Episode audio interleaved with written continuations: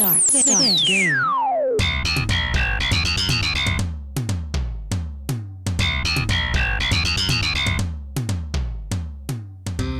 Hola, y desde Parkville en Victoria estamos haciendo esto que se llama Cancheros y obviamente vamos a estar en una conversación como usualmente intentamos cada semana, todos los domingos, arrancar con algún tema en específico. Hoy un episodio periodístico, de información, de historia también.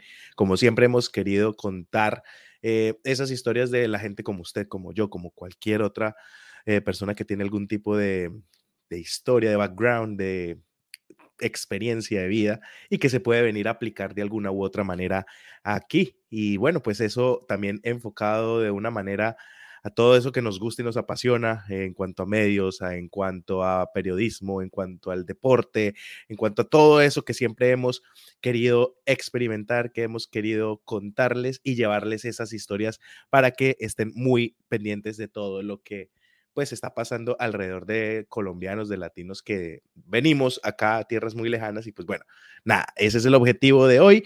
Por supuesto vamos a estar eh, conversando y espero que sea pues de agrado y de mucho gusto la, la historia que les traemos para hoy. Y pues ya lo están viendo ahí ustedes en pantalla al más vasto de los bastos, Juan Felipe Basto Trujillo. ¿Qué dice el basto? Dice. Bien, les damos la bienvenida a todos los que se van sumando ahí en las diferentes redes sociales y bien, muy contento con ese episodio que vamos a tener hoy. Vamos a escuchar muchas historias, vamos a tener buenos debates, vamos a tener una buena charla y una buena historia de otro colombiano más que está haciendo su historia y su camino aquí en Melbourne. Y pues no lo pongamos a esperar más y démosle la bienvenida a Camilo Montoya Yepes, periodista colombiano, corresponsal de varios medios internacionales, que está muy pendiente aquí también de todo lo que pasa en el deporte.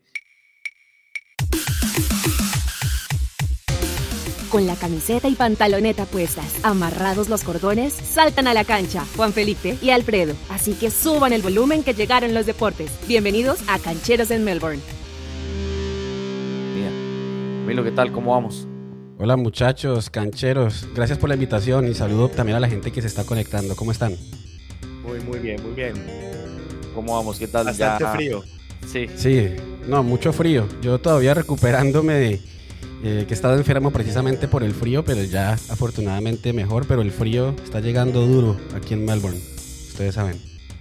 Sí, como se venía, y para contarles un poco, por, lo menos en este momento, alrededor de unos 10 grados centígrados, eh, el verano se fue un poco extenso, verano fue un poco, poco largo, pero después ya el inclemente frío llegó así como de sopetón y eso nos cogió a todos desprevenidos y tenga, gripa va, gripa bien en medio también de, de la que aún sigue siendo la pandemia del COVID-19, sumado a la temporada de lo que llamamos flu, una influenza que año a año aparece y que es de, de respeto y de cuidado.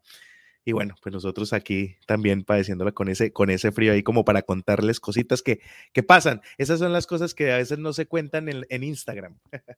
Sí, de acuerdo, de acuerdo. Bueno, Camilo, bienvenido. ¿Hace cuánto está aquí en Australia? Llegué en diciembre de 2018, o sea que son creo que tres añitos y medio. Bastante tiempo. reciente. Bueno, hay otras personas que llevan mucho más tiempo, pero bueno, tres años y medio y sin ir a Colombia, bastante. ¿Y cuál fue esa inspiración de venir? O sea, ¿cuál fue la, la idea inicial? ¿Qué estaba haciendo en Colombia en ese momento? Bueno, yo estaba trabajando para el noticiero CMI, estaba cubriendo noticias de orden público, judiciales, estaba encargado de esa área, de esa fuente, como se llama. cubría- Chicharrones.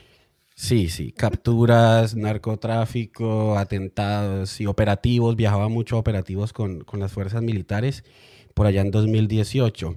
Y entonces mi pareja, pues mi mujer quería aprender inglés y pues yo tengo el inglés desde niño y yo estaba estudiando una maestría en Bogotá, una maestría en comunicación política en el externado, mientras estaba en el noticiero. Y ella me dijo, me gustaría eh, aprender inglés, irme para Australia. Y yo, bueno, y empezamos el proyecto. Yo tenía, tengo buenos amigos acá, buenas conexiones.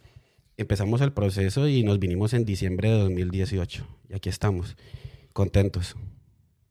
¿Y cómo ha sido, eh, bueno, allá qué tan, qué tan apasionado por los deportes en, en Colombia? ¿Sí pegado, practicaba algún deporte o cómo era la cuestión en la parte deportiva? Sí, en la parte deportiva como deportista, sí, desde niño. Jugué mucho fútbol, jugaba tenis, baloncesto, pero más que todo fútbol. Pero periodísticamente nunca he sido pues periodista deportivo, fíjense ustedes.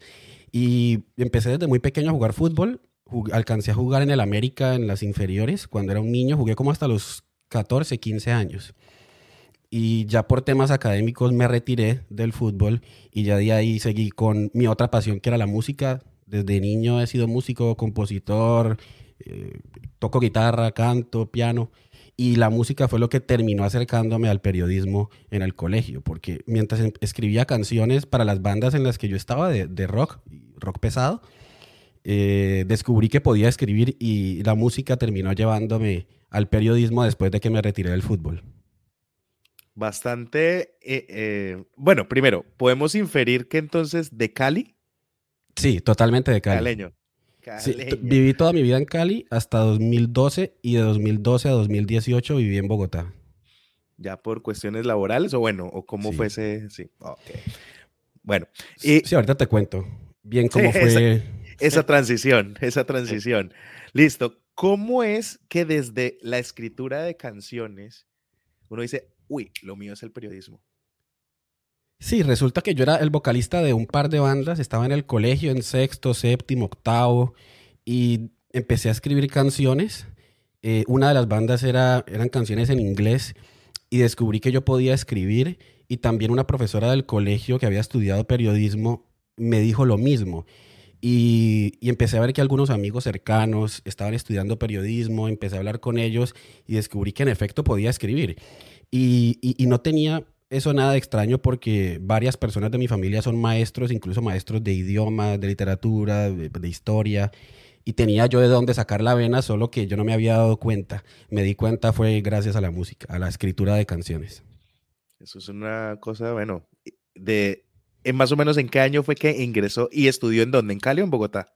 Estudié el, bueno, el periodismo, periodismo lo estudié en Cali, en la Universidad Autónoma de Occidente, entré en 2008 y estuve hasta 2013, me gradué en 2013, yo ya estaba en Bogotá cuando me gradué, porque yo entré en 2008 y tenía claro que un periodista es lo que ha publicado, no tanto lo que ha estudiado, sino lo que ha podido vivir, de lo que ha sido testigo.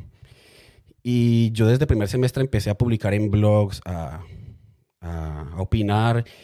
Y alguien en primer semestre me ofreció un trabajo en radio y desde ahí acepté el trabajo en radio en Univalle Estéreo. Y ese fue mi primer trabajo. Y yo, mientras estudiaba en la universidad, desde primer semestre iba de 6 a 9 de la mañana a la emisora de la Universidad del Valle. Luego iba a estudiar en la universidad y luego trabajaba en un noticiero de televisión que era el noticiero de los fines de semana de Telepacífico. Eh, entonces yo desde primer semestre nunca tuve, digamos, tiempo libre y estuve ejerciendo, ejerciendo, ejerciendo. Hasta que ya... la escuela es de la práctica. Sí, y hasta el punto de que yo ya a mediados de la carrera, a mitad de carrera, ya trabajaba para CMI como corresponsal en Cali y tenía cierto vínculo con varios medios y era muy joven.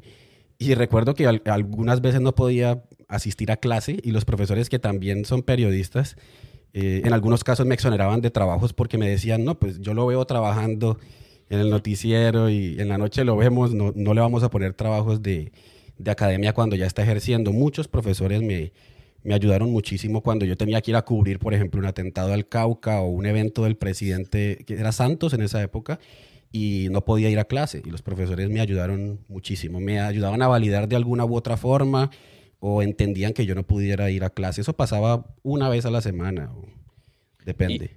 Y, de pronto esa inmersión tan temprana en ese periodismo de ir a mirar hechos de pronto difíciles eh, en, orden social, eso, de pronto lo terminó a apasionar más en el periodismo o de pronto hubo algún recado de, uy, ojo, porque de pronto eso también eh, peligra mi integridad o cosas así. ¿Hubo algún tipo de miedo en ese momento también? No, no, no hubo miedo, pero eh, aprendí muchísimo de mis maestros. Mi primer maestro en el periodismo fue Gildardo Arango. Eh, fue quien era el director de ese noticiero de las mañanas en Univalle Estéreo y también era el director del noticiero de los fines de semana en Telepacífico. Y yo aprendí muchísimo con él porque lo que hizo el periodismo en ese momento, haber empezado tan joven, fue lo que estabas diciendo, apasionarme mucho más. Yo no paré de hacer periodismo desde que empecé en 2009 hasta 2016 que me tomé un break, que fue un año, y ya después en 2018 retomé y tampoco he parado desde entonces. Solo he tenido como un año libre desde entonces. Lo que hizo, eso fue apasionarme mucho más y nunca, sí corrí riesgo varias veces, pero nunca sentí que miedo de, ejercer el periodismo en Cali. Hoy en día las condiciones son muy distintas a lo que eran 2008, 2009, 2010, pero sí, nunca sentí como ese miedo, sentía como unas ganas de salir y hacer reportería y tener contacto con la gente. De tener como más inmersión en todo ese proceso que estaba viviendo ahí en ese momento. Y eso que llaman el olfato. Sí. Afinar el olfato y mm. siempre aprendí mucho de mis maestros periodísticos, sobre todo de Gildardo Arango, de estar muy cerca de la gente, de hacer un periodismo muy social, comunitario. Y siempre tener el foco de el periodismo es para la gente y para nadie más. No importa en qué medio uno trabaje, público, privado, nacional, internacional, comunitario, el trabajo debe ser siempre el mismo y no responderle al jefe de uno, ni al medio de uno, ni defender al medio en el que uno trabaja, sino únicamente la gente. Cosa que es bien complicada de sostener cuando mm, hay intereses de por medio, ¿sí? Y me imagino que se pudo haber experimentado de mucha u otra manera. También al juzgar por los medios, pues bueno, ahí de pronto hay un poco más de libertad, sin embargo, no falta que la institución tenga algún tipo de interés frente a lo que, a lo que se hace. ¿Alguna experiencia al respecto?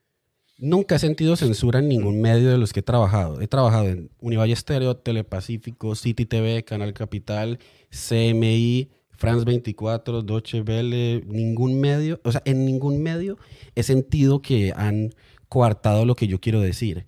O que le impongan algo, nada. No, nunca, nunca. Fíjense, eh, digamos, hay líneas editoriales muy claras y cada que uno llega a un medio debe conocer esa línea editorial, que es el, digamos, el cúmulo de valores e ideales que cada medio defiende.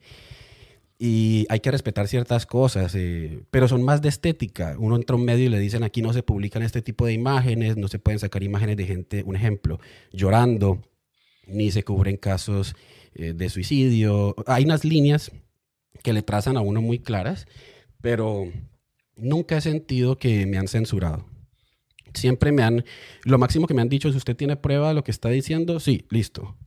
Y en el caso de medios internacionales el filtro es mucho mayor y a veces le preguntan a uno los directores, ¿usted de dónde sacó esta información? Y uno le dice, de aquí. Y envía uno la prueba y le dicen, de acuerdo. O a veces hay una llamada con los directores donde le dicen a uno, ¿qué información tiene? ¿De dónde la sacó? Ah, perfecto. Es como una, un filtro de verificación previo a salir al aire, pero nunca en ningún medio para el que he trabajado me he sentido censurado o que me han dicho que no diga algo como para aclarar esa parte, eh, lo único que se ha percibido y que es apenas natural y lógico es el tono con el que se habla, eh, el tono con el que se escribe, que es la parte estética, al fin y al cabo, de cómo se maneja diferentes medios y pues que bueno, eso es lo que da la característica y el sello de, de la casa donde se trabaja. Entonces, pues eso pues ya estético no, no pasa nada, el tema es de fondo.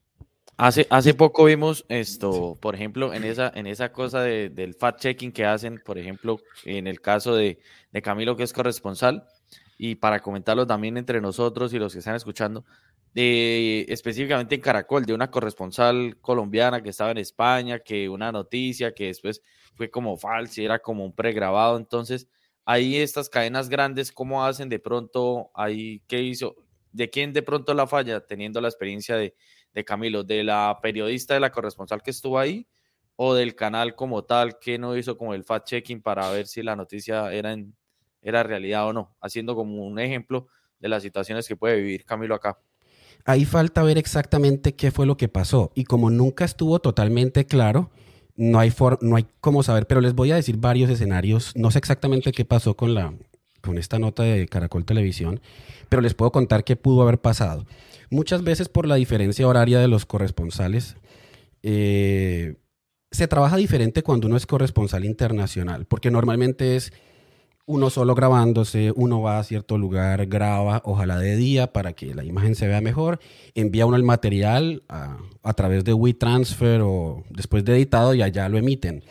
Pero muchas veces solicitan trabajos periodísticos previos a que los hechos ocurran, pero no porque uno vaya a adivinar lo que vaya a pasar, sino porque es una forma en que el noticiero obtiene el material sin arriesgar a que de pronto el corresponsal esté a medianoche cuando salga la noticia y no pueda grabar, o a las 2 de la mañana salga la decisión y no pueda grabar. Es decir, muchas veces uno puede grabar antes una noticia y el medio lo puede tener, una noticia que se espera que ocurra.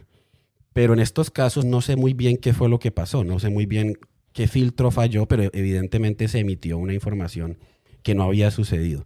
Si es una falla interna, no sabría decirte de quién, pudo haber pasado que le pidieron a ella que enviara el material antes para tenerlo por si las moscas y se emitió por error, o pudo haber ella informado mal a sus jefes y haber enviado el... No sé exactamente qué pasó, pero lo único que puedo decir es que hay que tener mucho cuidado con, los con las informaciones grabadas previamente que uno cree que van a ocurrir. Uno las puede tener grabadas como reportero para tenerlas en la mano, porque no puede grabar a otra hora, porque, en fin. Pero enviarla o emitirla es donde el medio tiene que tener un filtro muy importante porque la labor que hacen los periodistas es, y los medios de comunicación es una labor, por más que el medio sea privado, es una labor pública y uno debe respetar al público y la información debe ser siempre rigurosa. Entonces sí creo que algo falló, que algo falló pero no sé exactamente qué falló en ese caso de, de Noticias Caracol. Y que eso que dice Camilo también se extiende a noticias posiblemente que van a pasar muy posiblemente, pero no se sabe cuándo. Entonces hay especiales ya totalmente hechos, como por decir, se murió la reina Isabel. En este eso momento sucede. todos los medios tienen todo listo para no, personalidades. Y eso sucede.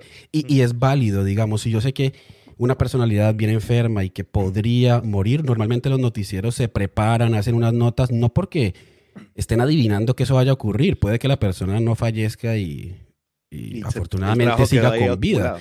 Con la reina Isabel, ¿cuánto llevarán esperando ese material? Pues no sé si esperando, pero yo creo que mucho. Exactamente. Y eso es normal, pero digamos, una, nota es una cosa es preparar una nota sobre la muerte de la reina Isabel y otra cosa es emitir hoy, 12 de junio de 2022, una nota sobre la muerte no ocurrida de la reina. Hay que tener mucho cuidado porque las audiencias no perdonan y las audiencias tienen todo el derecho a criticar a los medios de comunicación y a los periodistas. Nosotros le respondemos a ellos y a nadie más. Porque también he visto a algunos periodistas defendiendo a capa y espada los medios de comunicación en los que trabajan cuando los medios cometen errores. Y esa no es la labor nuestra. Esa no es la labor nuestra. Nosotros nos contrata un medio, pero, pero la gente es la que tiene, es la única que nos puede exigir y criticar y todo lo que quiera. Pueden decirnos y criticarnos todo lo que quieran. Hola Eduardo, buenas noches. Ahí entra Eduardo Prieto también pendiente de todo lo que se hace desde Cancheros. Un abrazo. fin de semana ahí pendiente, Eduardo. Enviamos un abrazo. los otros oyentes fieles están ahorita en competencia sí, de hecho, estamos esperando a ver si de pronto alcanzamos a, recibir noticias de cómo les fue en Cairns, eh, eh, colombiano, venezolano, que están allá dándolo todo en el Ironman que se llevó a cabo hoy. Y bueno, vamos a ver cómo les fue. Y ¿Allá está Alejo Ochoa? Sí, sí, sí, justamente ah, él. Justamente él y el profesor teacher, como le decimos en este eh, podcast, a el profesor Emilio. El profesor de inglés. También está compitiendo. Vamos a ver cómo, cómo les fue. Ah, bueno, y a Andrés Meneses, que también está. Colombiano también. Entonces vamos a ver cómo, cómo les fue, a ver si de pronto alcanzan a responder o si están ya totalmente fundidos, lo cual es natural. Después de un Ironman, pues no es lo mismo. Entonces. Eh, no les da la fuerza ya para escribir ni siquiera en el celular. Pero ojalá les haya ido bien. Sí, sí, sí. por fortuna yo creo que están muy bien preparados. bueno, Camilo, ahora sí, la transición de Cali a Bogotá. Estamos viajando la vida, ¿no? Bueno, entonces yo empiezo en 2000, por allá 2009 a trabajar en radio, en Telepacífico, y me llega el momento entonces de hacer las prácticas profesionales ya oficiales con la universidad. Yo me comunico con CMI en Bogotá y les digo, miren, necesito hacer prácticas, ustedes les gustaría, y me dijeron, venga para Bogotá. Y sí, empieza a cubrir judiciales. Y yo, vale, perfecto. Y me voy en 2012 para Bogotá. Llego a Bogotá entonces. Todavía no me había graduado de la universidad. Estaba haciendo tesis de pregrado. Y llego a hacer prácticas con Mauricio Gómez. Mauricio Gómez, el hijo de Álvaro Gómez Hurtado, fallecido hace más o menos tres, cuatro semanas. Primero iba a hacer prácticas con el periodista judicial, pero me ofrecieron esa opción. Me dijeron, Mauricio está buscando un practicante, ¿le gustaría? Y yo, por supuesto por supuesto. Y empecé a hacer prácticas con él, de sus reportajes, aprendí muchísimo. Y luego en junio de 2012 me voy para City TV. City TV me contacta, William Calderón era el, jefe y presentador de City TV. Me contacta y me voy ya de 2012 a 2014 en City TV. Y gracias a City TV conocí Bogotá muchísimo. Mm, tanto que yo puedo decir que hoy en día conozco más Bogotá que mi propia ciudad, que Cali. Porque claro, en Cali hice 3, 4 años de periodismo y en Bogotá hice 7 años de periodismo. Y ya después de City vuelvo a CMI. Yo a CMI he regresado, he trabajado tres veces para CMI. Y a CMI vuelvo, ahí estoy dos años, luego me voy un año a empezar la maestría, luego vuelvo a Canal Capital, donde cubro la noticia más grande que he cubierto hasta ahora, que es el, la tragedia de eh, Mocoa, capital de Putumayo, más de 300 muertos, la avalancha de 2017. Y esa fue la noticia más grande que yo he cubierto hasta ahora. Y ya después regreso a CMI cuando CMI crea los noticieros de madrugada, mediodía y noche. Y ya de ahí salgo para Australia. Y ahí viene entonces el momento en que se decide venir acá. ¿Alguna sensación en ese momento de me toca dejar mi carrera atrás o ya venía preparado para continuar aquí? Venía preparado y de hecho yo antes de venir para Australia, hablé con varios medios porque para poder trabajar con esos medios desde acá. Y eso es un consejo que les doy a los periodistas que quieren venir acá antes de venir. Si ustedes ya saben que van a venir hasta acá, pues contacten medios de comunicación antes, eh, medios de comunicación que tengan sede de pronto en Colombia. Y ahí fue cuando yo hablé con France 24, que France 24 había creado su emisión en español y crearon la sede en Cali y varios amigos míos que habían trabajado conmigo en CMI se fueron para France 24. Hablé con, la, con el director, con la directora, presenté un par de pruebas técnicas en Bogotá, de presentar una noticia, de hacer un directo. Eso fue antes de viajar y pasé la prueba. Y entonces cuando llegué a Australia, llegué ya con ese vínculo con France 24, que fue el primer medio de comunicación internacional para el que reporté en Australia. Fue el primer medio de, comunicación internacional que me abrió sus puertas. Están escuchando Cancheros en Melbourne, Juan Felipe Basto Trujillo. ¿Y cuál fue ese primer reportaje para France 24 y ya esa nueva experiencia de, uy, estoy desde el otro lado y siguiendo eh, con, ese, con esa carrera que venía desde Colombia? Creo que fue la reelección de Morrison, si no estoy mal, porque no había empezado la temporada de incendios y fueron las elecciones federales de Australia de 2019, sí. Fue la primera noticia que reporté desde Australia fue la reelección de Scott Morrison como primer ministro. Y ya después llegó la temporada de incendios, donde ya reportó para France 24 y para Deutsche Welle DW de Alemania, que ya es el segundo medio de comunicación que, que me dio la oportunidad de reportar para ellos también. Hay muy buen material de la Deutsche Welle que, que en español se desarrolle, que pues bueno, ya gracias a, los medios digitales tenemos la fortuna de poder ver buenos documentales, buenos reportes, buenas informaciones. Eh, ¿Cómo fue ese acercamiento con Deutsche Welle? Fue, fue, porque me imagino que ese sí no viene desde Colombia. No, ese fue gracias a France 24. A veces sucede que uno hace un reporte para un medio y el otro medio te ve en pantalla y te contacta. Y así me sucedió con Deutsche Welle y me pasó también con CNN ahora con, con esto de, de, Djokovic. Ahorita hablaremos, ahorita les cuento, pero sucedió igual. Lo ven a uno en un medio y lo contactan a uno por Instagram, por Twitter, los productores, y le dicen, mire, me gustaría que también reportara para mí. Y se hace el vínculo de, con el medio de comunicación. Estos vínculos son muy rápidos, no es engorroso, sino que te llaman, te piden un informe y a las dos horas están enviando, estás enviando el informe. Eso está, ah, bueno, eso, eso, se imagina uno que hay detrás, mejor dicho, todo un proceso, pero también la practicidad es importante más cuando hay una diferencia horaria tan, tan grande. Bueno, pasemos ahora sí a esa, a esa, bueno, digo que no ha hecho periodismo deportivo, sin embargo, por las curvas, ahí apareció el tema de Djokovic. Sí, nunca he hecho periodismo deportivo, pero después descubrí, ya estando aquí en Australia, que por más que yo no haya hecho periodismo deportivo, como me apasionan los deportes, me siento cómodo hablando de deportes. Y, sobre todo con deportes que conozco, digamos el fútbol, el baloncesto, el tenis. Si yo voy a reportar sobre cricket y fútbol, de pronto me, como ustedes lo hacen, yo no, yo de pronto me embolato. Si hablo de economía, también me embolato mucho Pero si, digamos, voy a hacer un reporte sobre Djokovic, Nadal o sobre fútbol, por más que yo no sea periodista deportivo, pues el periodismo es siempre el mismo, buscar datos, verificarlos con rigor, organizar la información para que la gente la entienda y ser bien preciso. Y por eso empecé, eso de Djokovic surgió un día porque cuando Djokovic llega a Australia y lo detienen migratoriamente, yo hago un reporte inicial para France 24, normal. Y ya después al otro día yo me despierto y encuentro un mensaje de un productor de CNN, de CNN en español, diciéndome, hola Camilo, te vimos en France 24, nos gustaría tener a alguien que nos reporte toda la saga de Djokovic, que sabemos que va a ser larga, por los próximos días. ¿Y estás disponible? Y yo, sí, claro, estoy disponible. Bueno, ¿nos podrías enviar el primer informe en dos horas? y, y entonces yo recibo el mensaje a las 8 de la mañana, grabo a las 9 y media de la mañana y a las 11 de la mañana ya estaba saliendo al aire en CNN. Fue para mí fue una sorpresa y también un honor, no sé, no me lo esperaba, no me lo esperaba. Y fue interesante. Tuve que aprender mucho sobre tenis, sobre la historia de Djokovic. Tenía algunas cosas claras, pero tuve que estudiar muchísimo los temas. Me gusta cada tema internacional, sobre todo los temas internacionales de Australia, estudiarlos a fondo antes de reportarlos. No es como los temas de policía de Colombia o los judiciales que los tengo mucho más claros, pero aquí toca estudiar muchísimo.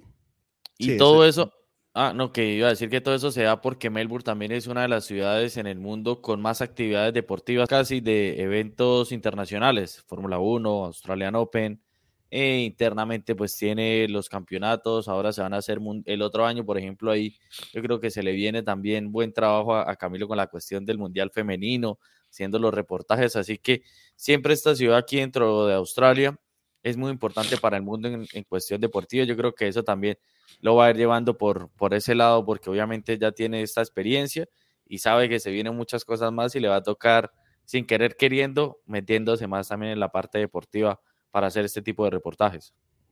Sí, el próximo año con el Mundial Femenino de Australia y Nueva Zelanda, claro, es, es una ilusión para mí poder, poder cubrir ese evento. Ojalá pudiera también cubrir los Juegos Olímpicos de, de Brisbane en 2032, pero para eso sí falta, falta mucho tiempo. Pero para el Mundial del próximo año yo sí espero estar aquí, me emociona mucho, sobre todo que es un Mundial femenino. Muy, muy interesante, muy interesante poder vivir esto el próximo año. Ustedes también lo van a cubrir, ¿no? Eh, la idea es estar aquí todavía para ese momento y, poder estar, y poder estar, porque claro, un mundial eh, no es lo mismo. Recuerdo en el 2011 cuando se hizo en Colombia, imagínense un Mundial Sub-20 en Colombia, cuando se iba a poder ver eso. Y el ambiente es totalmente diferente, como que todo cambia, la sensación cambia.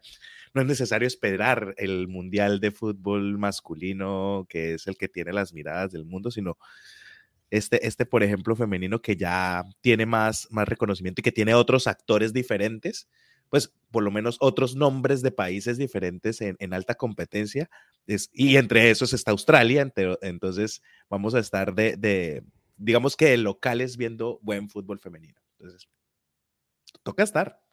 Sí, toca estar. Va a estar buenísimo, va a estar buenísimo. Ojalá estemos por aquí el próximo año. Y que venga Colombia y también ver a las jugadoras colombianas enfrentarse a y ver cómo les va también en un mundial acá al otro lado del mundo. Va a ser muy, muy, muy interesante este mundial. Está un poco complicado ese tema porque ahorita, bueno, hablamos de, de Beto, que en los medios que no se le da, eh, bueno, no le ha ocurrido a, Camilo, pero sí vemos ahorita, ya entrando en ese tema, de pronto va a echar más lora de, de la selección femenina. Y es que en estos momentos, bueno, se va a realizar una Copa América femenina en Colombia, pero no están llevando, creo, todas las jugadoras eh, con mejor rendimiento a nivel nacional e internacional.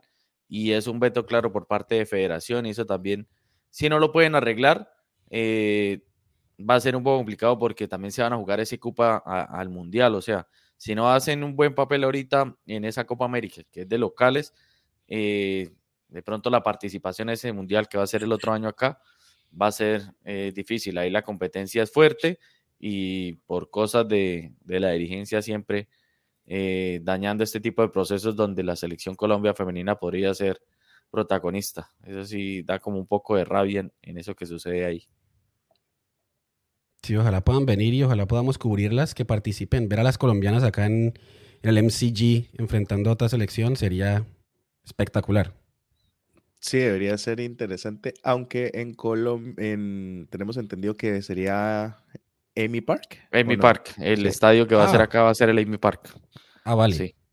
Va- es que va a ser eh, dos ciudades en Nueva Zelanda, Wellington y Auckland. Aquí va a ser Brisbane, Sydney, Melbourne y creo que Adelaide, como que una de las es. Pero aquí el estadio va a ser el, el Amy Park. Sí, porque es que abrirle, digamos, el MCG puede ser Demasiado un mundial y todo. grande. Sí, puede ser un mundial y todo, pero Sí. no creo que le dé para, para llenarlo así.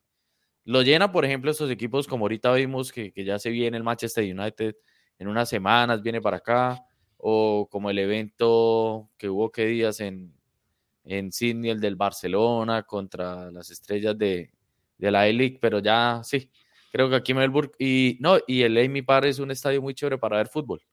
Es así acogedor, pequeño, desde cualquier lado del estadio se puede ver bien la cancha y se puede disfrutar un poco más. Entonces, a mí Sí, es una buena pers- elección. En lo personal, para ver fútbol, soccer como tal, eh, Amy Park o el estadio rectangular de Melbourne, como se le conoce también, es la mejor opción porque cuando se van al MCG o al Marvel, Marvel. Stadium es, es un poco engorroso y hay que ser bastante, hay que tener cancha, hay que ser canchero un poquito comprando las boletas para encontrar una ubicación en donde uno diga, bueno, algo estoy viendo. Por más cerca que se ubique, no necesariamente es una buena visual. No, no es fácil ver fútbol, soccer en estos estadios porque son grandes, sí, espaciosos, pero el espacio de terreno que tiene son para deporte de cricket y deporte de footy, el juego Sí. acá, que es un espacio grandísimo. Entonces, cuando se reduce al de fútbol, soccer, se ve muy lejos, se ve demasiado lejos y, y pues la idea del estadio es estar ahí cerca, ¿no? Claro, cerquita. Mandar el madrazo cerca, ¿no? Sí. Exactamente. Sí, por, por ejemplo, ahí en el Marvel, para cualquier evento, no sé qué tal otros, pero fútbol en el nivel 2, hay como un, un tip de pronto para los que vayan algún día a ver fútbol al Marvel, en el- comprar boletas en, en el nivel 2. Sí, Ahí nivel es una- 1 no, sí. no lo piensen, no, nivel 1 nada.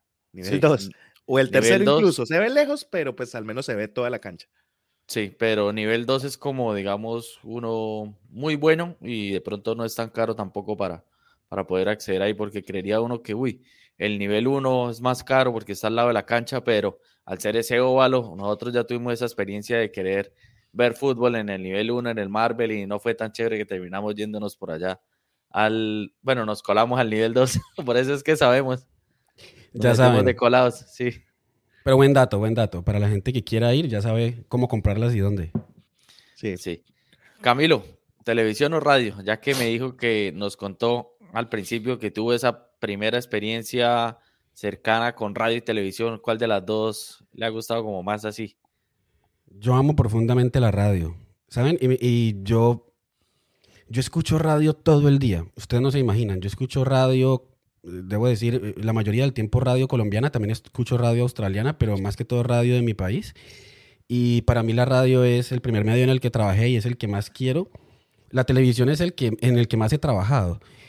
Pero a mí la radio me parece mágica. El hecho de poderse comunicar únicamente con la voz, que la gente solo te pueda escuchar y que no tenga, digamos, elementos de imagen para, para tener otra opinión sobre ese contenido y, y generar una conexión más íntima con, con la audiencia también. No sé, a mí me, me gusta muchísimo la radio y me parece que la radio colombiana es muy buena. Es muy, muy buena. La disfruto mucho. Y yo diría pues que amando también la televisión, prefiero la radio. Y aquí que digamos, bueno, relativamente hace poco se le dio la oportunidad en la radio comunitaria también de eh, el propio programa, más o menos intentar como darle ese sello, de llevarlo a transmitir ciertas cosas, como cómo ha sido esa experiencia acá también ahora en la radio comunitaria, que bueno, los tres tenemos la experiencia ya de estar como en diferentes programas, pero llevando también eh, un poco del día a día de lo que nos pasa acá y compartirlo en, este tipo de, radio donde son una instalación. Yo, por ejemplo, eh, antes de esto no había tenido la oportunidad de hacer radio ni conocer así unos estudios tan de cerca y me ha parecido impresionante de pronto al ser pequeña, pero tiene todo lo necesario para poder llegarle a la gente, intentar comunicar y hacer eh, programas donde la gente se pueda mantener informada y estar atenta al día a día. Sorprende mucho la, la emisora comunitaria donde trabajamos los tres, en 3 Triple Z. Eh, sorprende mucho lo que decías. Uno se imagina una radio comunitaria muy diferente. Aquí la radio comunitaria australiana está, tiene varias cabinas, está completamente equipada, tiene buen internet.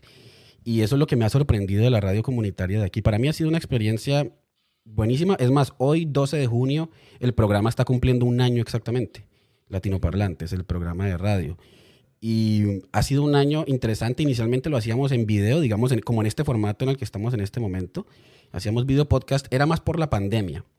Entonces, digamos, era un programa en video que se emitía en radio. Funcionaba al revés en su concepto. Ahora ya estamos pudiendo, ya que podemos ir a la cabina, hacer un programa de radio, hecho netamente de radio. Y ha sido una experiencia interesante estar en la radio pública comunitaria australiana, muy interesante. Y sí, es muy libre. Hay que tener las normas de medios de Australia y Colombia son distintas. Hay que tener mucho cuidado, más del, de, del usual pero ha sido una experiencia muy importante, muy, para mí gratificante. Y más gratificante que para quienes no lo saben, este trabajo en radio comunitaria no es pago, es voluntario, lo hacemos, todos vamos a la radio voluntariamente y eso lo hace aún más, más importante y más interesante. así no les pagan? no, recuerdo que hace unos días estaba yo hablando con unos colegas de radio de, de Cali y me decían, ¿cómo hacen ustedes para conseguir la pauta? ¿Cómo manejan lo del cupo? ¿Cómo Ay, ustedes la pauta? Ustedes saben cómo es. Y, me tocó decirles, no, no, no, en la radio acá pues se financia completamente por, por el Estado y, al ser radio comunitaria, pues es la radio de todos y ninguno recibe ningún pago por estar ahí. Es interesante y es bueno hacer cosas eh, de la profesión propia también de vez en cuando voluntariamente. Me parece importante. Esa iba a ser una pregunta de, o es la pregunta medio infidente trabajando en medios de comunicación para medios internacionales demanda tiempo, demanda estar pendiente de la investigación y demás. Los reportes que se envían desde acá es suficiente para el estilo de vida que se lleva en Australia, que es bastante alto, o hay que trabajar en algo más? Hay que trabajar en algo más, totalmente, porque los medios que pagan por informes en Australia lo pagan cada informe. Digamos, si yo, si, si un periodista se va a vivir a Washington en Estados Unidos va a tener noticias todos los días y noticias que le van a importar a Colombia. Un corresponsal que esté en Washington, en Miami, en Madrid, tiene trabajos todos los días. Trabajo todos los días. Pero digamos, si uno está aquí en Australia, país que es tranquilo, tiene poca población, 25 millones, no produce las noticias del calibre para que a un medio de habla hispana le importe. Entonces yo, yo suelo hacer más o menos uno, dos, tres reportes al mes eh, de televisión, unos dos, tres reportes también al mes en radio y no, no da para, para nada, no da para vivir únicamente de eso. Hay que trabajar en otras cosas, tener otros proyectos, eh, sí, tener otros ingresos, nada. Eso está, eso, eso era por ese lado, pero además eh, era como la, la, cuestión del tiempo, sí. Además que las noticias que se producen acá a veces como que a, veces extraña uno el espacio o, ese tipo de medios que uno dice, ¿de, dónde salen tantas noticias debajo la manga? Y aquí como que a veces se, dificulta el asunto. Pero otro asunto también que, que me parece como complicado o más bien que es de desarrollo también es la cuestión de fuentes, porque además es fuentes en habla hispana, la cuestión de tener de pronto esa persona que, que va a dar una entrevista, cómo se maneja eso también y, qué tan complicado es.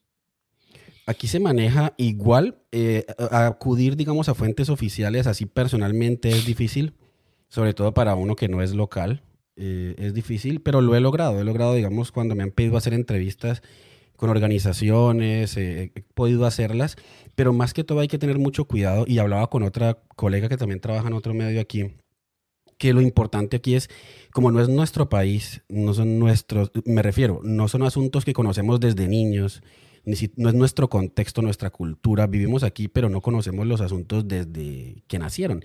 Los asuntos toca, al reportar de temas de Australia, estudiarlos el triple o cuatro veces más y aprenderlo. Primero toca aprender el tema, luego organizarlo, estudiarlo, verificarlo y organizarlo para cualquier informe. Sí quita mucho más de tiempo organizar un informe de un país que no es el de uno, pero también ahí está el reto. Y, y sí, demanda, demanda mucho más tiempo hacer un informe eh, internacional. Y claro, no tiene uno tampoco el tiempo que tiene en un medio colombiano, sí, se dificulta un poco más. Ah, y me preguntaba sobre el acceso a las fuentes. Bueno, mi recomendación es, si uno va a reportar sobre un país que no es el de uno o si van a venir a Australia, pues encontrar, digamos, las páginas oficiales de donde uno va a sacar la información. Si uno sabe que, un ejemplo, el gobierno australiano decidió algo, uno tiene que saber a qué página acudir para no caer en errores y no ser imprecisos. Yo sé que si me dijeron, el primer ministro Anthony Albanese dijo algo, yo voy a la página que es creo que pm.gov.au y ver si ahí, ahí están todas las transcripciones de los comunicados. Yo me meto ahí, si no está ahí, no, no lo ha dicho Anthony Albanese. Y lo mejor es basarse en fuentes confiables, oficiales, sobre todo para reportar asuntos gubernamentales. Es importante estudiar mucho los temas. Antes Sí, en, de... ese, en ese sentido puede caerse en cualquier, sobre todo en temas de política, se puede caer en cualquier trampita. ¿Y por ahí. ¿Saben qué? Cualquier palabra, eh, dato, nombre, cifra que uno diga de forma errada en un reporte internacional es, es, es delicado. Además porque involucra a varios países. Involucra... Es muy delicado lo que uno saque sobre acá. Entonces la recomendación para alguien que lo quiera hacer es ser muy riguroso estudiar y tener claras las fuentes de si sale una noticia, a dónde acudir. Porque pues muchas veces el periodista no, no es el que sabe todo, sino que sabe a quién llamar para saber sobre determinado tema. Están escuchando Cancheros en Melbourne. Alfredo Serrano Carreño. Teniendo en cuenta que sí, es una comunidad ya grande, la, por lo menos la colombiana, hablando puntualmente, pero pues se extiende a Latinoamérica, que estamos aquí y ya empieza a aparecer, o sea, se está convirtiendo tan grande que ya empiezan a aparecer esos, esos actores que conforman la comunidad, ¿no? Entonces la, ya encontramos al odontólogo, encontramos al fisioterapeuta, encontramos deportistas y encontramos el periodista. ¿Ha sentido ese respaldo por parte de la comunidad que diga nosotros ya vemos en Camilo Montoya como el periodista que, que está aquí, pues que es el colombiano que está aquí? Yo no sé, no, no lo he sentido así. Lo que sí he sentido es que, que he tenido un respeto de la comunidad, y me refiero mutuo, un respeto mutuo de la comunidad, un contacto permanente. La gente me escribe sin problemas, saben que yo les respondo, que hago lo posible siempre por estar atento a, a lo que vaya pasando con la comunidad. Entonces lo que he sentido sí es como un, un respeto mutuo, un cariño mutuo con la comunidad de colombianos y cuando voy a grabar algún lugar, algún evento, siempre es chévere. Me gusta tener ese contacto con la comunidad para también estar muy pendiente de los problemas que vamos teniendo. Sucedió pues, durante la pandemia, ahora en elecciones también. Entonces yo sí he sentido como un, sí, como una hermandad, como un respeto, un cariño mutuo con la comunidad. Nunca me han dicho pues nada, ni he tenido peleas, ni, ni absolutamente nada, no he tenido inconvenientes con la gente. Y la clave Salvo el manotazo eso- a la cámara. Sí, sí, sí. Sí, ese dulce momento en, en- en las elecciones. échenos esa historia, cómo fue. Ya te cuento, en la- ya te cuento. En, las, en las elecciones de, de Senado y Cámara, que fue muy chistoso y por ahí quedó. Pero para terminar el punto anterior, Sí. sí. he sentido mucho, mucho, mucho, mucha unidad con la comunidad colombiana aquí. Y eso me gusta mucho porque es muy importante para mí trabajar para la comunidad, estar pendiente de, de- de la comunidad de colombianos. Bueno, lo de la Cámara fue que es que resulta que el día de las elecciones legislativas, el 13 de marzo, yo iba a votar más o yo tenía planeado ir a votar más o menos a las 9 de la mañana. Mm, Temprano, pero digamos no a primera hora. Pero me despierto yo a las 7 y media para estar pendiente y a las 8 y 5 minutos empiezo a recibir mensajes de varias personas. Yo había publicado días antes un mensaje para la gente invitándola a denunciar cualquier hecho irregular, diciéndole a la gente que pues yo iba a estar pendiente. Y desde las 8 y 5 de la mañana empiezo a recibir videos, videos, videos de publicidad electoral, de propaganda electoral en la entrada. Y yo dije, bueno, yo está bien, estoy recibiendo videos, pero yo no voy a publicar esos videos, sino que quiero ir a, a verificarlo. A. Y como le dicen a uno en periodismo, si la mamá le dice que lo quiere, verifíquelo. O sea, verifique todo, verifique Sí. todo. Y fui y efectivamente llegué y lo verifiqué y lo grabé. Y cuando empiezo yo a grabar con mi cámara, pues una de estas personas se, se pone brava y dice que como es Australia no lo puedo grabar, que sí puede tener propaganda electoral, ambas cosas falsas. Y pues yo seguí grabando y el tipo viene encima y me golpea la cámara y afortunadamente hasta ahí llegó. No fue más, no, no, no, no me dañó la cámara ni me la, me botó al piso ni nada, pero eso fue como lo que pasó. Pero pues es muy delicado porque el problema en sí no era que me hubiera tocado la cámara mío, que me hubiera agredido. Mi, mi problema de fondo o mi denuncia de fondo era que ni en, el, ni en el otro lado del mundo podemos votar tranquilos, sin que alguien venga y nos presione y nos diga por quién votar. Era publicidad del pacto histórico y tres horas después me llega un video de también de publicidad, de propaganda electoral del equipo por Colombia. Entonces, de lado y lado, no dejando votar a la gente tranquila. Pero pues afortunadamente eso no pasó ahorita en en la, en la primera vuelta, solo pasó esa vez. En la primera vuelta fue otro escándalo, que pues, si, si cambiamos uno por otro. En la primera vuelta fue el escándalo del cierre de, los, de las mesas y sí hubo problemas al final de, de la votación, pero afortunadamente todos pudieron votar, que también es lo, lo de fondo, lo importante. Sí, yo fui el haya... penúltimo en poder votar. O sea, ¿Y cómo te fue? O sea, me tocó, la mesa se cerraba a las 4 de la tarde y yo terminé votando a las 4 y 45, 47. Fui el penúltimo, o sea, Después de mí votó una muchacha y ahí se cerró la mesa porque, claro, y, pero el problema era con una sola mesa, la, la, siete. la siete, que era gente con, bueno, más o menos de la generación como entre 26 a 33, 34 años, y es muchísima gente la que está acá, y se nota que todo el mundo, toda esa generación se ha querido venir para acá y era muchísima gente y los jurados no daban abasto, pronto porque tocaba llenar que la firma, que la huella, que vaya y vote y que después tome su certificado. Y más o menos, y ahí es donde quiero yo eh, hacer como la siguiente pregunta para Camilo. Eh, todo este tipo de denuncias que se han vivido, ya que entramos ahorita a hablar de política, eh, gracias a ese ejercicio periodístico ha tenido la oportunidad de hacer o tener acercamientos con el embajador aquí en Australia. más o menos todas estas denuncias le han llegado a él todo eso que se ha vivido y qué dice él, qué comenta. No, no, yo no tengo contacto directo para saber qué piensa él. Lo único que sé es que cada denuncia que, se ha publicado, él la conoce. Mm, y la embajada la conoce. Y, pero de resto no sé su reacción, no sé qué está pensando. En la entrevista que yo le hice hace un tiempo, que ya había sucedido eso, él dice claramente que eso fue un, delito y que eso no se puede hacer y que para la, la elección presidencial él hace un llamado para que la gente no haga eso, no, no constriña al elector y no presione al elector para que vote por uno u otro candidato.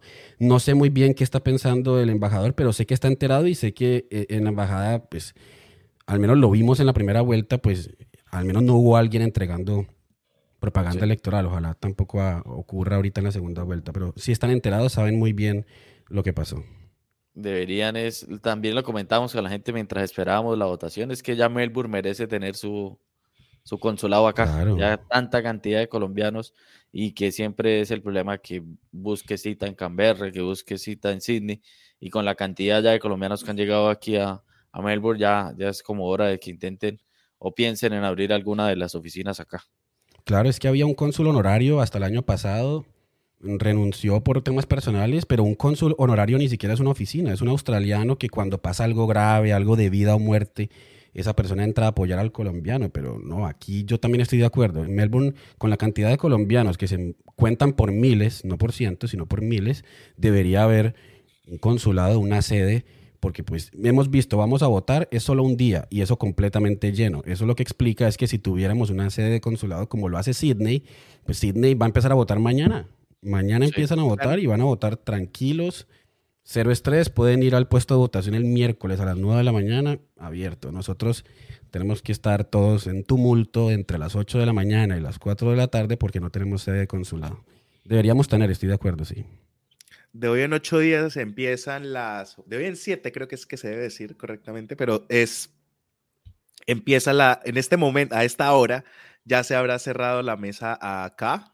Eh, ya habrá pasado lo que tuviera que pasar aquí y a la expectativa al día siguiente de, de, qué es lo que, Colombia. va a pasar. Sí. Eso implica que va a tener un fin de semana y un lunes bastante agitado. Depende, sí, depende. Si, si, si los reportes que, que yo propongo, me, pues si los noticieros me piden algún reporte o algo, sí. Y si no, pues yo espero grabar para, para mi canal y eso. Yo estaré allá. Incluso voy a quedarme hasta después de las 4 de la tarde por si pasa algo a las 4 de la tarde. Esta vez sí voy a ir tipo 2 de la tarde y me quedo hasta las 4. Pero no sé si tenga mucho trabajo. Dependerá si los noticieros dicen les interesa algún reporte o no, si no, grabo como siempre para, para mi canal, pero sí, qué nervios. Cuando en Colombia sea el domingo 19 de junio a las 4 de la tarde, aquí estaremos en lunes, más o menos 8, 9, 10 de la mañana viendo los, los resultados y sí, se viene mucho, no sé si trabajo, pero por lo menos sí mucho estrés y mucha, mucha ansiedad. Sí. Y por ejemplo, Camilo ha nombrado, eh, digamos, su página personal o su blog donde tiene todas estas noticias, historias que cuenta. ¿Cómo la podemos encontrar para los que pronto están escuchando y quieren ir a ver? ¿Y qué tipo de historias podemos encontrar allí? Bueno, la página es camilomontoyayepes.com y en todas las redes estoy igual, Camilo Montoya Yepes. Ahí hay historias, yo lo, lo tomo más como un blog donde voy actualizando lo importante, información de servicio para la gente, actualización sobre temas migratorios, declaraciones del primer ministro, como cualquier cosa que nos pueda afectar a los latinos aquí en Australia. Esa es como la información que, que publico en la página. Y ahí también estoy publicando noticias de, de Australia por si quieren estar pendientes ahí en la página y a través de redes sociales también. Sobre todo noticias de interés eh, para nosotros. Sí, es más que todo, es más que todo noticias de la comunidad que me parece que sirven, como el, puesto, el puesto de votación, la cifra de cuántos votamos. Es muy información, me gusta dar mucha información de servicio útil, que no tenga, que no le sobre nada, sino que sea la información y, que a la gente le pueda servir, sobre todo a los padres de los, de los jóvenes que están acá estudiando que muchas veces no tienen cómo acceder a medios en inglés y agradecen mucho ellos la, información en español, porque muchas veces los hijos no les cuentan o, o, no están pendientes y son los padres estando en Colombia quienes terminan avisándoles a sus hijos que están acá. Lo hago también por eso, por aquellos que están en países latinos y no tienen cómo entender a los medios australianos que reportan en inglés. No, eso está, eso es fabuloso. Y entonces repetir la página camilomontoyayepes.com y ahí encuentran cualquier variedad de formas de contar las historias, escrito, hasta podcast, vemos ahí reportajes, noticias y opinión. Así que ahí van a encontrar todo para que estemos al día en términos de lo que pasa aquí en Australia. Y como dice Camilo, pues es una información que ya está condensada ahí eh, de manera más fácil que, pues a veces acá nos toca también hacer ese proceso periodístico de filtrar la información, de dónde viene la fuente, que, porque también se nos puede eh, meter algún, algún tipo de información que no corresponde. Y, es, y en medio de la traducción, pues uno mismo también puede cometer errores. Entonces, ahí está.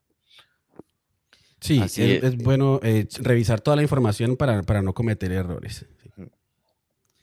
Eh, bueno, Camilo, eh, vamos eh, cerrando el episodio. Muchísimas gracias. Recuerden que a Camilo lo pueden encontrar todos los sábados a las 6 de la tarde en 3 Triple Z 92.3. Ahí está pendiente con, con el programa Latino Parlantes. Y, pues, Antes de cerrar, Juan, perdona ahí lo interrumpo. Sí. Desde el inicio de la carrera ha hecho judiciales, mejor dicho, estaba, como dicen en Argentina, en el quilombo ahí en la candela. Latinoparlantes es un formato totalmente diferente. ¿Cómo se siente esa diferencia, o sea, de pasar de un lado, del problemón al algo más, como más cultural, más chévere? Ah, para mí es un alivio. Miren, durante 12 años reporté informaciones judiciales y de orden público. Se le denomina todo lo que es policía, militares y accidentes. 12 años reportando estos temas. Y ahora, desde que llego a Australia, he estado reportando sobre temas locales, política, y ustedes lo contaban, deportes, y ahora con este formato que es más como un magazine joven, no es un noticiero latinoparlante, sino que es como un programa joven de sábado a las 6 de la tarde, es diferente. A mí me tocó cambiar el tono, y no me refiero al tono, digamos, de mi voz, sino pues estar, no llevar noticias duras, complicadas, sino noticias de servicio.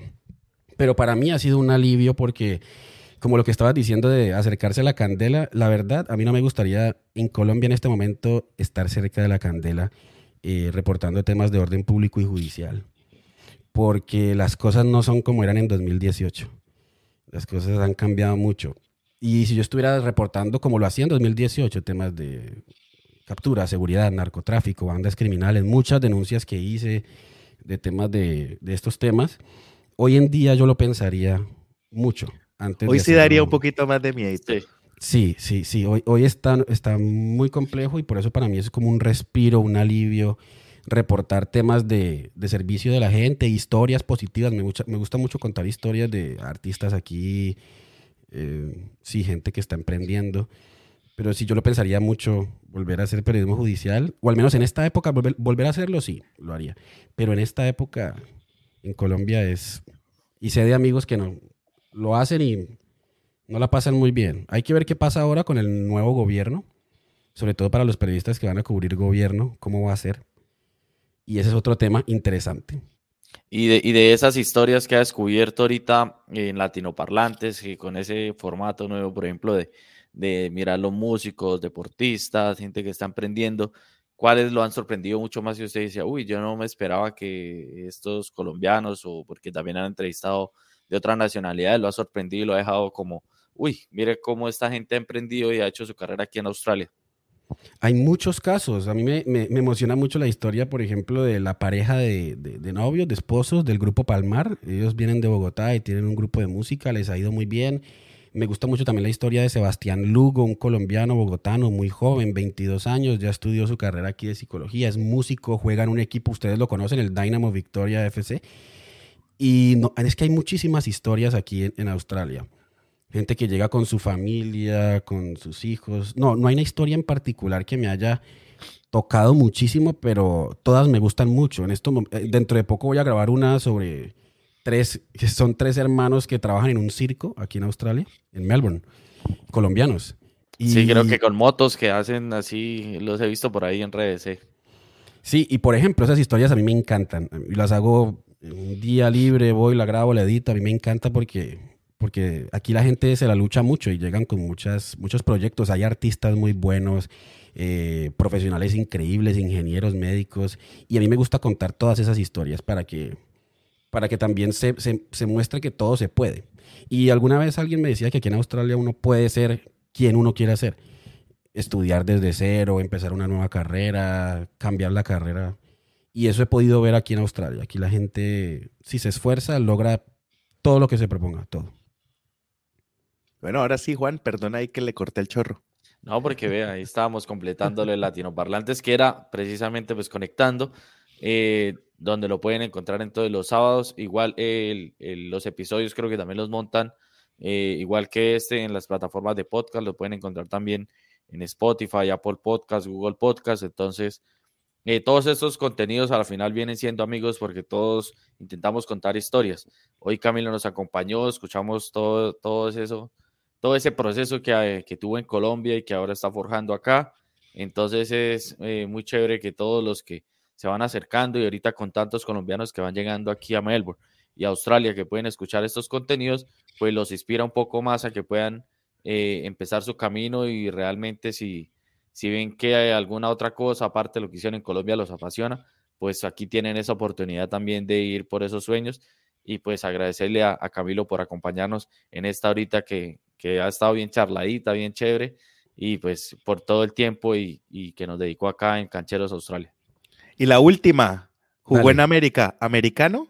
Totalmente. Yo en el fútbol, hombre, uno no puede ser imparcial en el fútbol.